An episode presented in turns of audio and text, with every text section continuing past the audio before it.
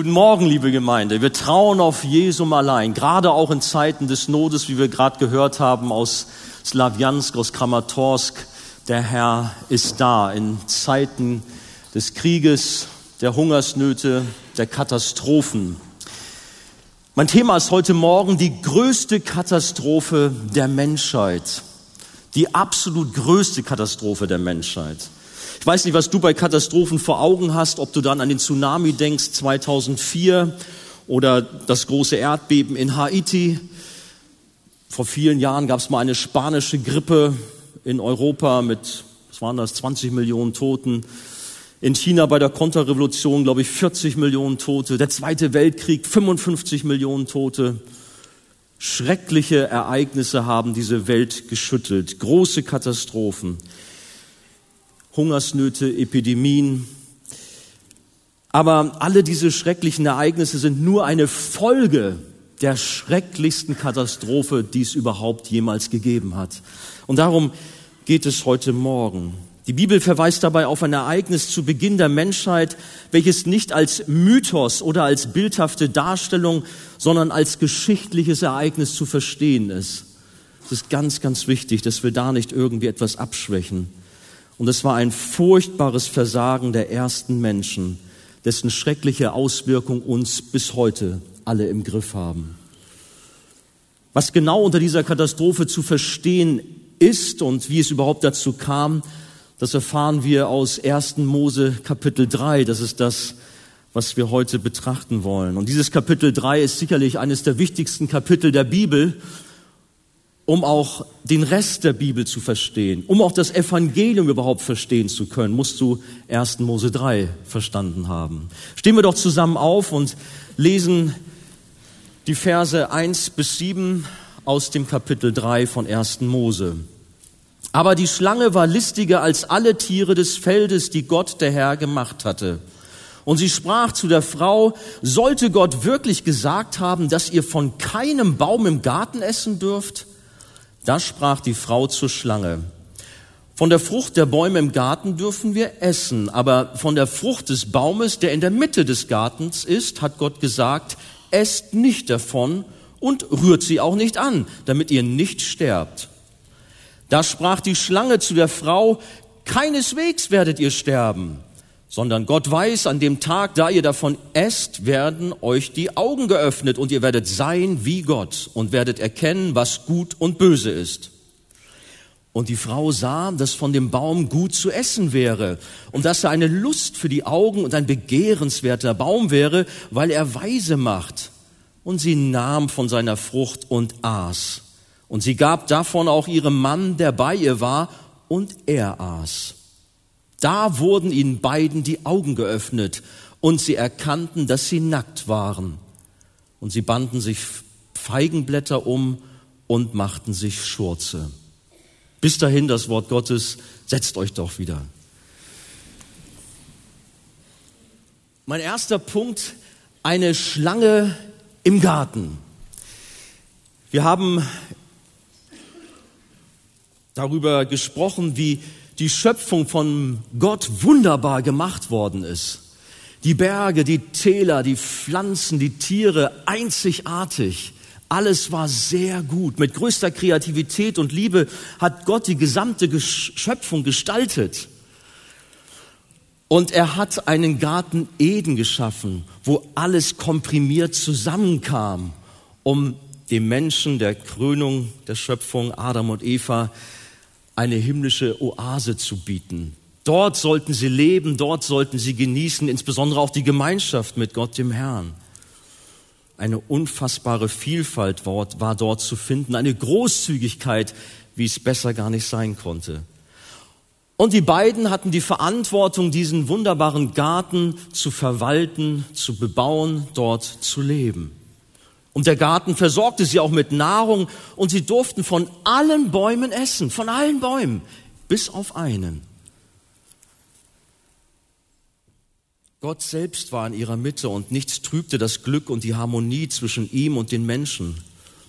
Und da möchte ich uns ein bisschen die Fantasie anregen. Stellt euch vor, wie Adam und Eva ausgelassen und fröhlich und glücklich durch den Garten gehen oder springen und sich erfreuen an den Tieren, an den Pflanzen, erfreuen an der Gemeinschaft mit ihrem Gott.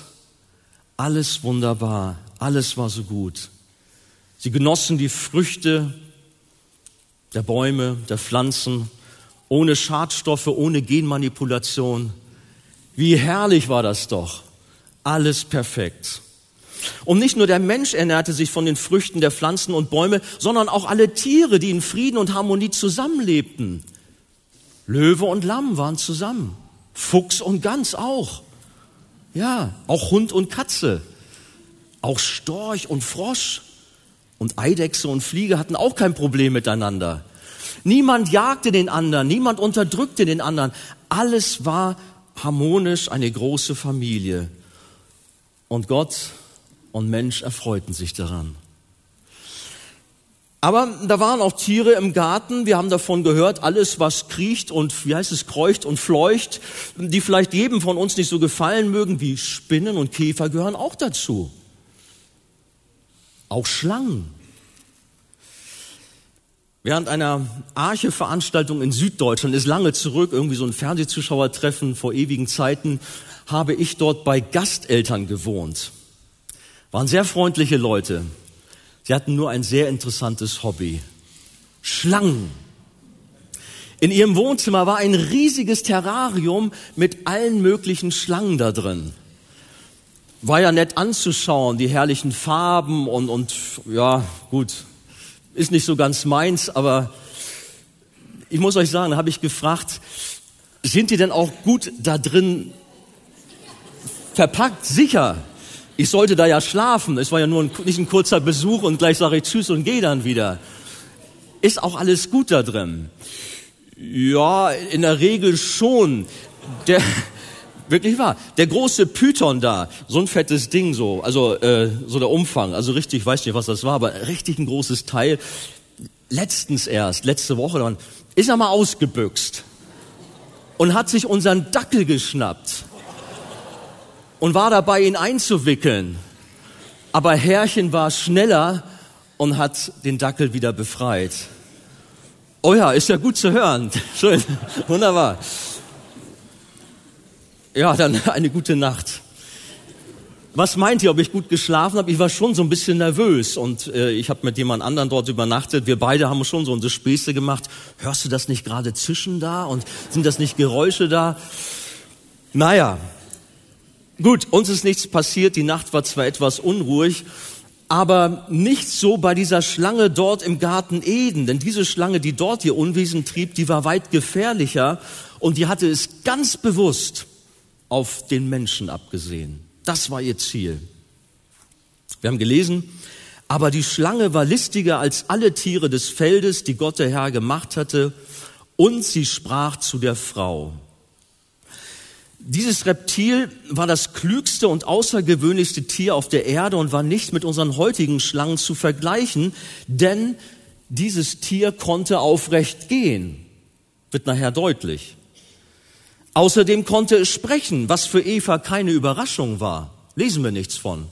Das war ganz selbstverständlich für sie, dass diese Schlange, dieses Reptil da mit ihr sprach. Aus dem ursprünglichen hebräischen Wort Nachash oder Tannin für dieses besondere Reptil kann man nicht nur Schlange verstehen, sondern auch Drache, möglicherweise sogar eine Art Dinosaurier kann man da herleiten. Was entscheidend ist, dass man beim genauen Hinsehen nicht nur ein außergewöhnliches Reptil wahrnimmt, sondern vielmehr ein anderes Wesen, was sich dort dahinter verbarg. Gottes Schöpfung ist die Erde, aber auch der Himmel. Und wir wissen aus der Bibel, dass es dort Millionen und Abermillionen von Engelwesen gibt, die dort von Gott als dienstbare Geister erschaffen worden sind. Und die haben sich in Hierarchien und nach Fürstentümern und Gewalten unterteilt. Und so wie der Erzengel Michael oder auch der Erzengel Gabriel ganz ähm, ja, reale himmlische Wesen sind, so gilt dies auch für Luzifer. Auch er ist ein Engelwesen. der aufgrund seiner Boshaftigkeit und seines zerstörerischen Wesens aber auch Satan, Teufel, Durcheinanderbringer, Feind, Widersacher, Vater der Lüge, Drache und eben auch alte Schlange genannt wird. Er war einmal der oberste Erzengel, der sich hier im Garten Eden als Schlange tarnt und ohnehin dem Menschen immer wieder verdeckt begegnet. Er ist ein Meister des Verstellens. Man darf sich Luzifer, das heißt übrigens Lichtträger, also keineswegs als den Teufel vorstellen, der uns mit Hörnern und einem Pferdefuß und so einem Schwanz begegnet, wie er immer wieder auch dargestellt wird. Mit Dreizack als Chef in der Hölle. Nein, das ist nicht Luzifer. Mit ihm hatte Gott sich das schönste, herrlichste Engelwesen erschaffen und ihm offensichtlich die leitende Funktion in seinem himmlischen Hofstaat übertragen, wie wir aus den Worten des Propheten Hesekiel entnehmen können. Das finden wir in Hesekiel 28, die Verse 1 bis 19. Da geht es in der Beschreibung um einen imaginären König von Tyros. Aber wenn man das auf sich wirken lässt, kann da kein irdischer König gemeint sein, sondern alles passt auf Luzifer. Er war der höchste Diener Gottes, bis ihm dies zu Kopf stieg. Er rebellierte und wollte so sein wie Gott. Und dies wiederum ließ ihn unweigerlich in die Tiefe stürzen. Gott bestrafte ihn und verstieß ihn. Und es war Michael, der diese Revolte niederschlug. Nicht Gott, nicht Michael, der Engel. Nicht, dass wir in so einem dualen Verständnis hängen bleiben. Gott und Teufel. Das ist eine ganz andere Ebene. Michael und Luzifer, die haben sich bekämpft. Satan ist, bleibt nur ein Engelwesen. Er ist nicht allwissend, nicht allmächtig, nicht allgegenwärtig und nicht unfällig, nicht unveränderlich. Er ist überhaupt nicht wie Gott. In keiner Weise. Er ist Gott so vollkommen unähnlich wie ein Geschöpf, das nur sein kann. Gott ist vollkommen heilig, und Luzifer und Satan ist vollkommen verdorben und boshaft durchtrieben. Gar kein Vergleich. Wer hat das Sagen auf dieser Welt? Wir müssen übrigens verstehen, es sind ein Drittel der Engel mit Satan mitgegangen in dieser Revolte, aber zwei Drittel sind auf Gottes Seite. Und natürlich hat Gott selbst das Sagen. Er hat alles unter seiner Kontrolle. Das darf ich gerade dir heute Morgen sagen, der du doch immer in Ängsten bist, ob nicht die dämonischen Kräfte doch stärker sein können, ob nicht der Teufel doch zu viel Macht in deinem Leben hat. Gott ist stärker. Amen. Er ist der Herr dieser Welt. Er regiert. Martin Luther hat gesagt, der Teufel ist der Kettenhund Gottes, ein bekannter Ausspruch von ihm. Das heißt, Gott agiert, nee, nicht Gott, Entschuldigung.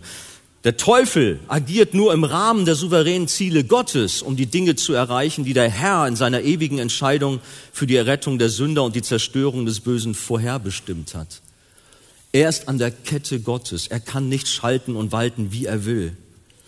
Doch in seiner Wut und Rebellion stürzt Satan sich seit dem Fall auf die Schöpfung, um sich an Gott förmlich zu, rächen.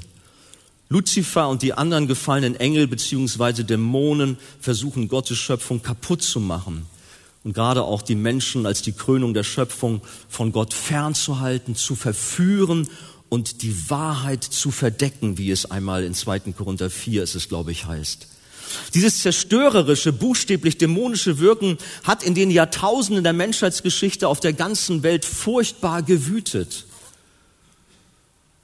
Überall sehen wir das, wie die dunkle Macht kaputt macht, die dunklen Mächte wüten und zerstören. Die Ungerechtigkeit, die Lieblosigkeit, den Hass, die Kriege, Umweltkatastrophen, Krankheiten, all das. Und die alte Schlange, hat man fast den Eindruck, ist heute mehr denn je am Werk und sucht, wen sie verschlingen kann, denn sie weiß, dass ihre Zeit abläuft. Darum pass auf und lass dich nicht mit ihr auf ein Gespräch ein. Und somit kommen wir zum zweiten Punkt, die Strategie des Bösen. Und deswegen ist es auch wichtig, die Strategie des Bösen zu kennen, damit wir ihr nicht auf dem Leim gehen, dieser Schlange. Die Strategie Satans hat sich bis heute nicht verändert. Er hatte Jahrtausende Zeit, um seine perfiden Methoden auszufeilen und immer weiter zu verbessern. Als erstes seht der Widersacher Zweifel. Dann verdreht er Gottes Gebot und schließlich tut er das, was er als Vater der Lüge am besten kann. Was ist das? Lügen. Paradies, im traumhaften Garten kommt es gleich zu Beginn der Menschheitsgeschichte zu einer folgenschweren Begegnung zwischen der Schlange und Eva. Wir haben es gelesen. Sie sprach zu der Frau, sollte Gott wirklich gesagt haben, dass ihr von keinem Baum im Garten essen dürft? Was für eine böswillige und durchtriebene Frage. Gott hat doch genau das Gegenteil gesagt.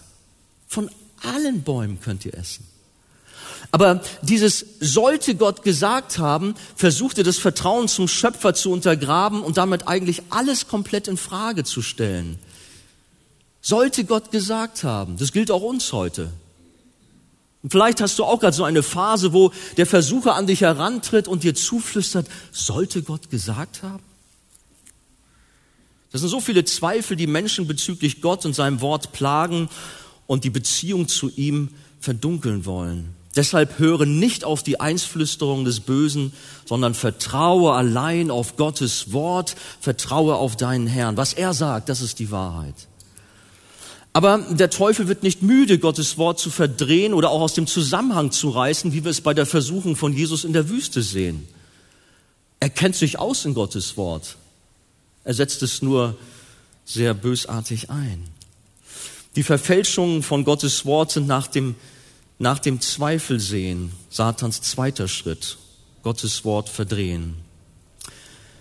Im Garten Eden verdrehte er das Gebot und behauptete, dass Adam und Eva von keinem Baum im Garten essen durften, während genau das Gegenteil der Fall war.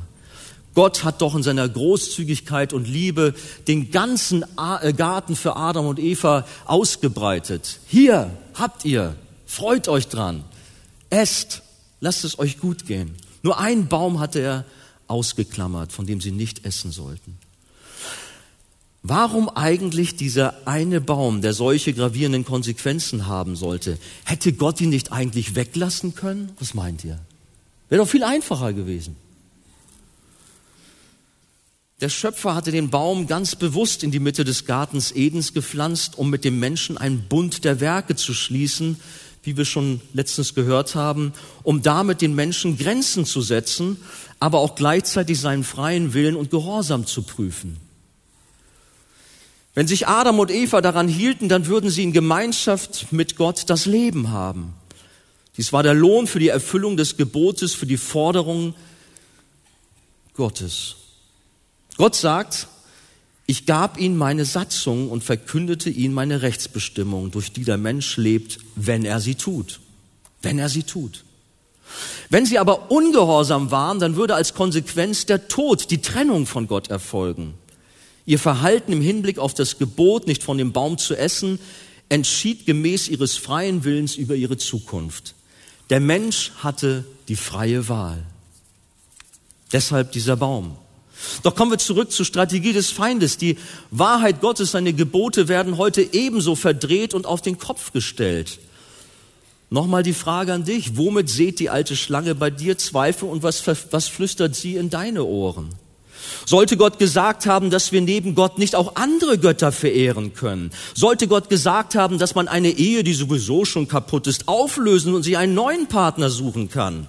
Sollte Gott gesagt haben, dass wir nicht in erster Linie als Mann und Frau füreinander geschaffen sind, um Familie zu gründen, sondern um uns selbst zu verwirklichen und uns sogar selbst aussuchen können, welches Geschlecht wir sein wollen? Sollte Gott gesagt haben, dass er der dass er die Liebe ist und wir deshalb die Sexualität außerhalb der Ehe von Mann und Frau mit wem auch immer frei ausleben können. Sollte Gott, sollte Gott, sollte. Niemals hat er so etwas gesagt. Nein, ganz das Gegenteil. Er hat uns seine Gebote aus Liebe und Schutz gegeben, damit wir ein gesegnetes, erfülltes Leben haben. Aber es ist immer die gleiche Masche. Satan spielt sich als Gegengott auf, auch wenn er nur ein gefallener Engel ist, und er stellt das heilbringende Gesetz Gottes auf den Kopf, manipuliert Menschen, wo er nur kann, und bringt damit Chaos, Zerstörung und Verderben. Der dritte Schritt seiner Strategie sind die Lügen, die natürlich in seiner subtilen Einflüsterung auch von vornherein immer mit eingewoben sind. Da sprach die Schlange zu der Frau, keineswegs werdet ihr sterben, als die Frau sagte, ja, wenn wir davon nehmen, werden wir sterben. Nein, keineswegs werdet ihr sterben.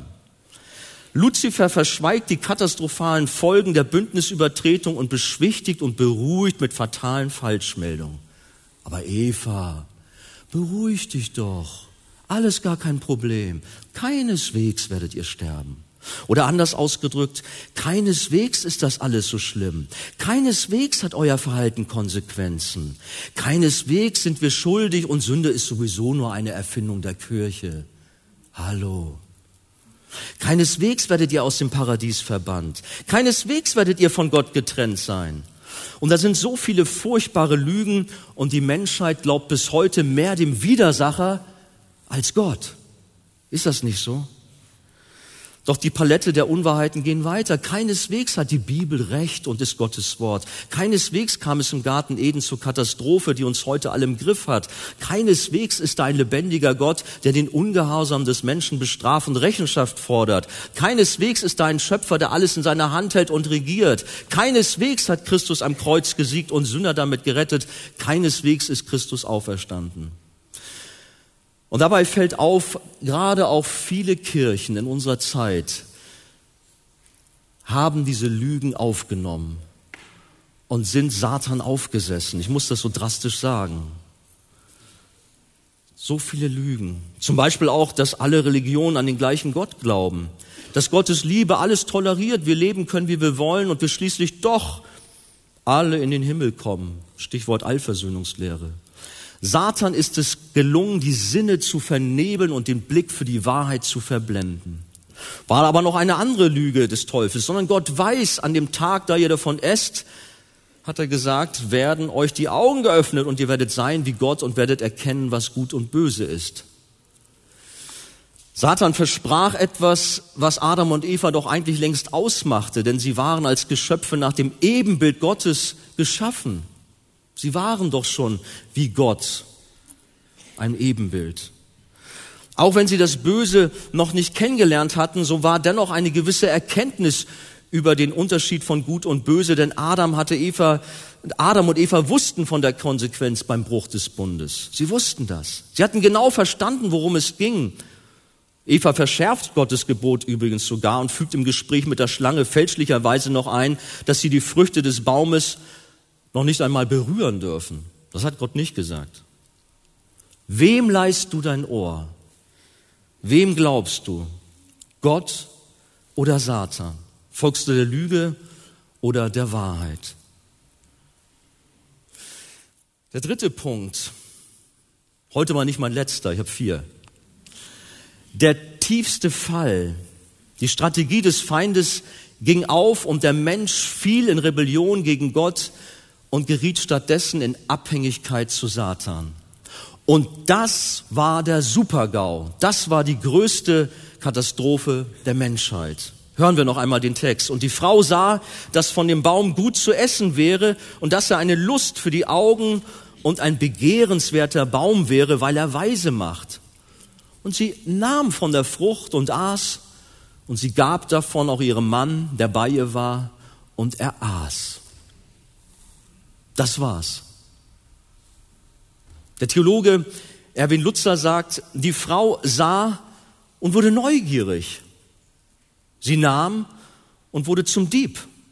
Sie aß die Frucht und wurde zum Rebellen und gab davon an Adam weiter und wurde so zur Verführerin. Das ist eine typische Abfolge der Sünde. Das ist zunächst die Begierde, die geweckt wird, wenn man die Frucht nur sieht und das kennen wir alle in unserem Leben. Man sieht etwas und dann geht es los. Es fängt an zu arbeiten. Jesus sagt, in Gedanken fangen schon Sünde an, oder? Und dann schaut man nicht nur, man nimmt sich auch etwas. Und dann isst man. Übrigens, immer wieder wird auch überlegt, welche Frucht haben sie denn da eigentlich gehabt? Wir lesen nirgends, dass das ein Apfel war. Ist offen. Kannst also alle Früchte essen, ohne dass du jetzt Gedanken machen. musst. Man sieht sie, man nimmt sie und dann isst man auch schon und als Folge auf die Sünde hat man nichts anderes als den Tod, den Tod zu erwarten, heißt in Jakobus 1. Adam und Eva versagten beide und folgten der Versuchung und damit war der Bund mit Gott gebrochen. Sie waren mit einem freien Willen geschaffen worden und konnten der Versuchung des Bösen widerstehen, konnten Ja oder Nein sagen. Doch sie, unter, sie entschieden sich für den Ungehorsam und die Ablehnung gegen ihren Schöpfer. Was war ihre Sünde? Wie bei Luzifer, sie wollten sein wie Gott. Diese Ursünde des Unglaubens und dass man keine göttliche Autorität über sich akzeptiert, hat alles zerstört. Der Mensch wollte unabhängig sein und sein eigener Herr sein. Er wollte seine Bedürfnisse befriedigen. Das geht uns heute genauso. Und er wurde dabei zum Sklaven des Bösen und der Sünde. Aufgrund des Ungehorsams machte der Mensch nun eine neue bittere Erfahrung und lernte das Böse kennen und unterscheiden. Eva wurde betrogen von der Schlange und Adam versagte ebenso kläglich. Und damit war ihr tiefer Fall besiegelt. Der Supergau war geschehen. Die Ebenbildlichkeit Gottes im Menschen, die war entstellt. Sie ging oder ging teilweise verloren, ebenso wie seine Würde vor Gott. Der Mensch degenerierte, seine Persönlichkeit zerrüttete durch den Einfluss der Sünde, ging auch der freie Wille des Menschen verloren. Wie sagt Jesus einmal, jeder, der die Sünde tut, der ist ein Sklave der Sünde. Wie kann man dann von einem freien Willen sprechen? Doch was genau ist eigentlich unter dem Begriff Sünde, Sünde zu verstehen? Ich be benutze ihn die ganze Zeit, aber manch einer wird hier sein, ja, was, was ist das eigentlich genau genommen? Kurz gesagt bedeutet Sünde alles, was sich gegen Gott und sein Gesetz richtet. Letztlich ist es die Rebellion gegen Gott, der auch Luzifer verfallen ist. Der Mensch will sich über Gott stellen oder schätzt etwas anderes höher ein als Gott. Er macht sich Götzen. Der dänische Philosoph Sören Kierkegaard hat gesagt, Sünde ist das verzweifelte sich weigern, meine tiefste Identität in meiner Beziehung zu und im Dienst für Gott zu finden. Sünde heißt, ich versuche ohne Gott mein Ich, meine Identität zu finden. Bisschen philosophischer ausgedrückt. Die Bibel erklärt den Begriff Sünde unter anderem mit das Ziel verfehlen, sein Gesetz brechen, Gesetzlosigkeit, Übertretung, Ungerechtigkeit, Schlechtigkeit, Bosheit, gottloses Wesen, Ungehorsam, Rebellion, Feindschaft gegen Gott und noch verschiedenes mehr. Nochmal zurück zu Eva. Ihr lieben Männer, wenn ihr glaubt, die Eva war die Hauptschuldige, habt's doch schon immer gewusst, die war doch die Schuldige. Euch muss ich schon sagen, Moment mal, Eva war die Hauptschuldige, die Schuldige. Ja, sie war auch schuldig, schon richtig. Aber was mit Adam? Ist er unschuldig? Nein. Adam stand doch die ganze Zeit daneben, hat nichts unternommen und hat sich doch dann auch freudig bedient. Und was ist mit Gott? Er macht vielmehr Adam als Mann verantwortlich und stellt ihn zur Rede und nicht die Eva. Oder? Die Bibel sagt, wie nun durch die Sünde des einen die Verdammnis über alle Menschen gekommen ist. Wer ist dieser eine? Ist da von Eva die Rede? Wird von Adam gesprochen. Adam ist der, den Gott als erstes erschuf, der Mann, dem er eine besondere Verantwortung übertrug. Der Sündenfall betraf aber nach diesem Vers nicht nur das erste Ehepaar im Paradies, sondern dadurch wurde auch die gesamte Menschheit in das Verderben gerissen. Wie nun durch die Sünde des einen die Verdammnis über alle Menschen gekommen ist. Über alle Menschen. Und das ist eigentlich so wie ein gefährliches Virus. Wir hatten ja erst kürzlich diese Geschichte mit Ebola mal wieder, könnt ihr euch dran erinnern, wo man Sorge hatte, oh Mann, das schwappt nachher von Afrika rüber nach Europa und die Hektik, die Nervosität war groß. Aber was ist ein Ebola-Virus gegen das Virus der Sünde? Die Sünde breitet sich seitdem aus und hat sich in den menschlichen Genen festgesetzt und nichts kann sie aufhalten. Wir alle, wir haben die Sünde vererbt bekommen. Weißt du das? Und sie haftet bereits von Mutterleib an an uns. Deshalb ruft König David auch aus, Psalm 51, Vers 7, siehe, ich bin als Sünder geboren und meine Mutter hat mich in Sünden empfangen. Das ist Verzweiflung. Er sieht, wie viel Böses in ihm ist. Das Gift der alten Schlange hat die verheerendste Wirkung, die man sich vorstellen kann. Und die Folgen, der Lohn der Sünde ist der Tod, heißt es in Römer 6, Vers 23. Wir haben die Sünde vererbt bekommen, habe ich gerade gesagt. Es gibt einen sehr wichtigen Bibelvers in Römer 5.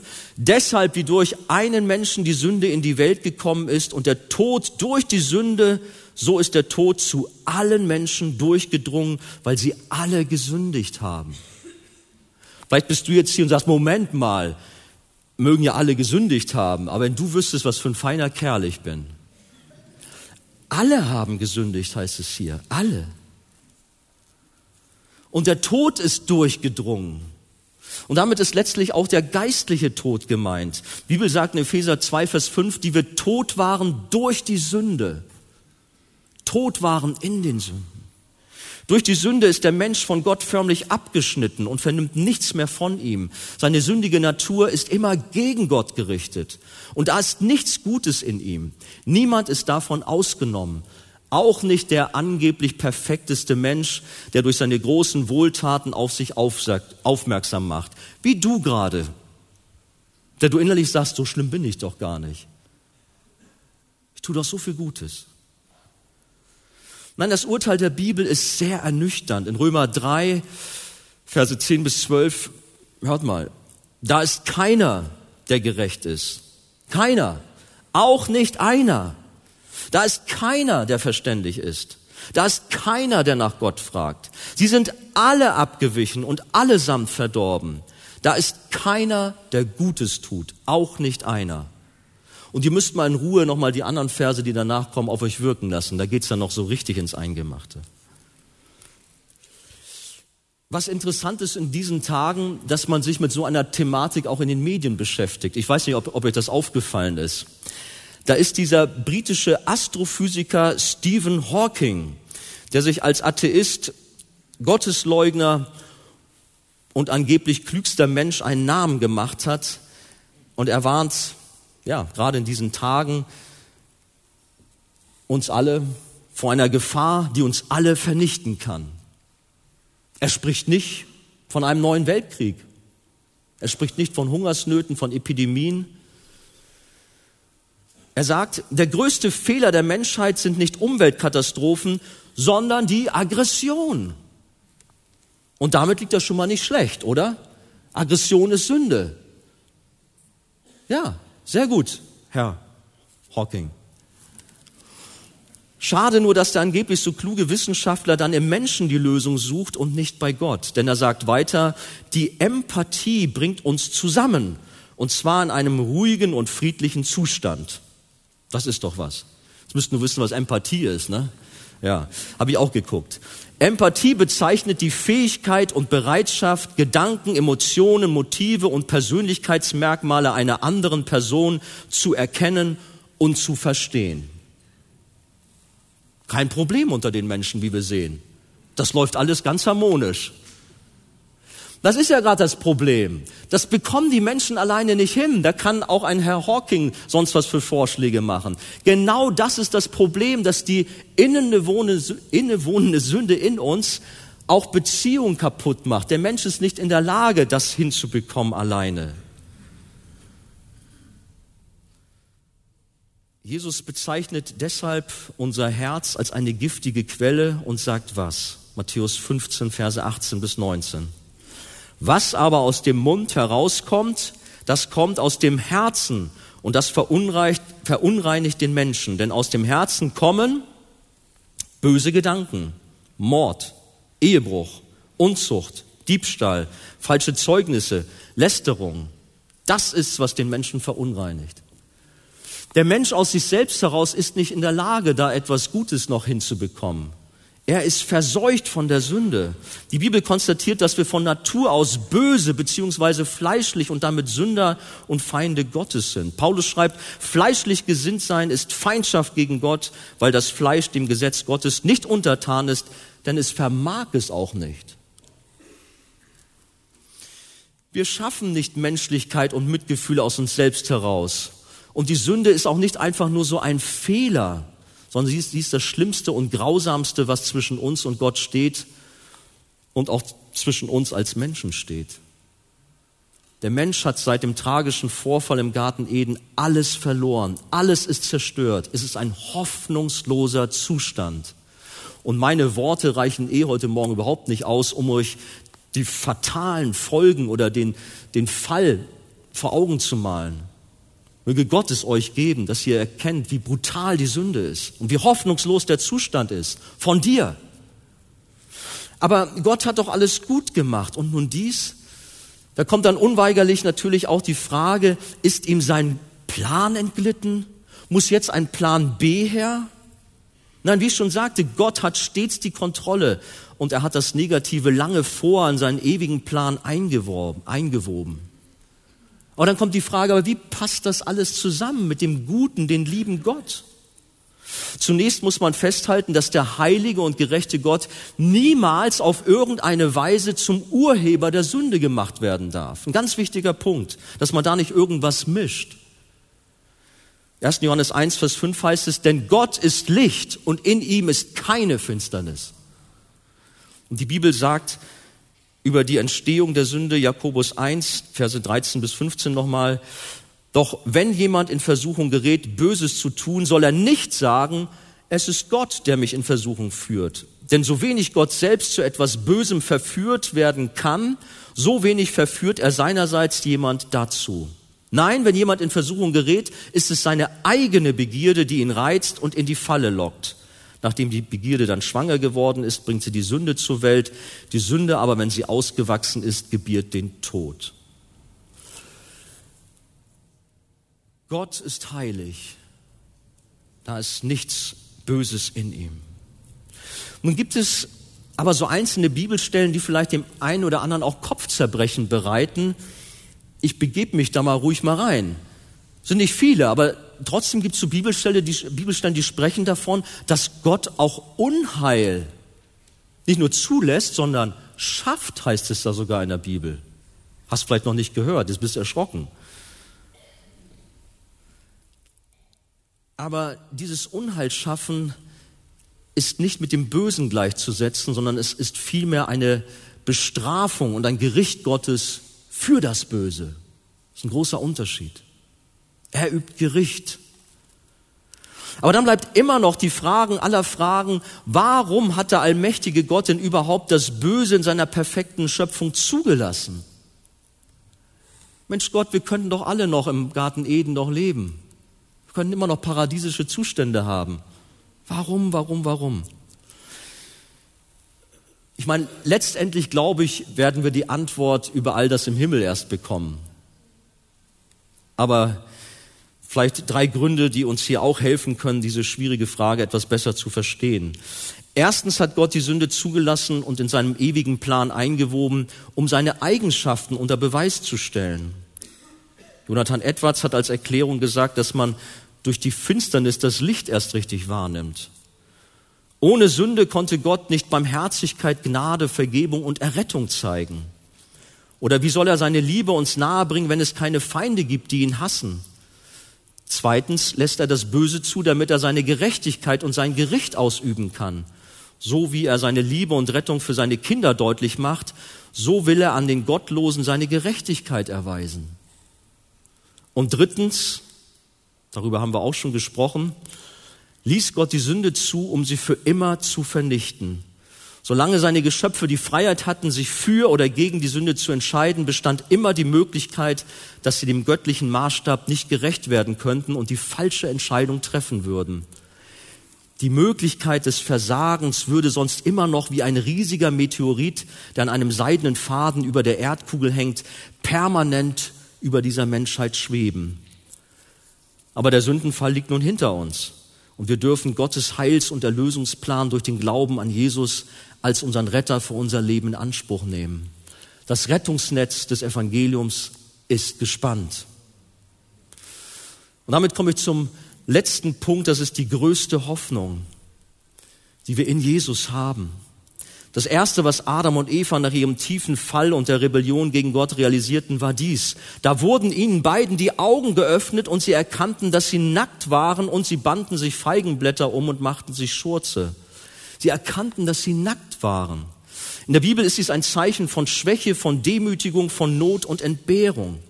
Plötzlich war das Glück und die Harmonie im Paradies beendet. Sie hatten schlechte Gedanken, die Unschuld war dahin, die Sünde hatte ihre bis dahin reine Seele verdorben. Die ungetrübte Beziehung zwischen Mann und Frau war gestört und Schuld und Scham stellten sich ein. Die Intimität ihrer Beziehung war erschüttert und an die Stelle von Vertrauen trat Misstrauen. Eine Folge des Sündenfalls. Wir werden nächstes Mal Fortsetzung machen und noch verschiedene andere Dinge natürlich betrachten.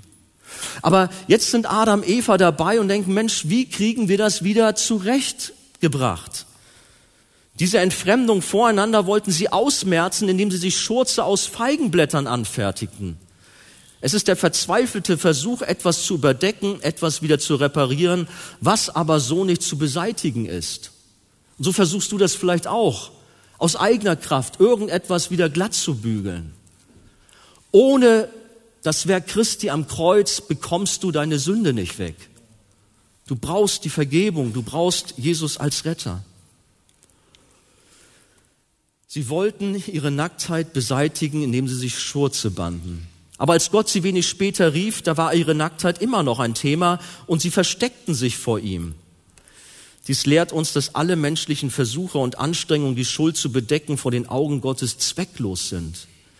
Gegenseitig mögen wir uns etwas vormachen, können aber vor Gott nicht bestehen. Vor Gott sind wir nackt, können uns vor ihm nicht irgendwie bedecken. Jegliches Versteckspiel ist umsonst.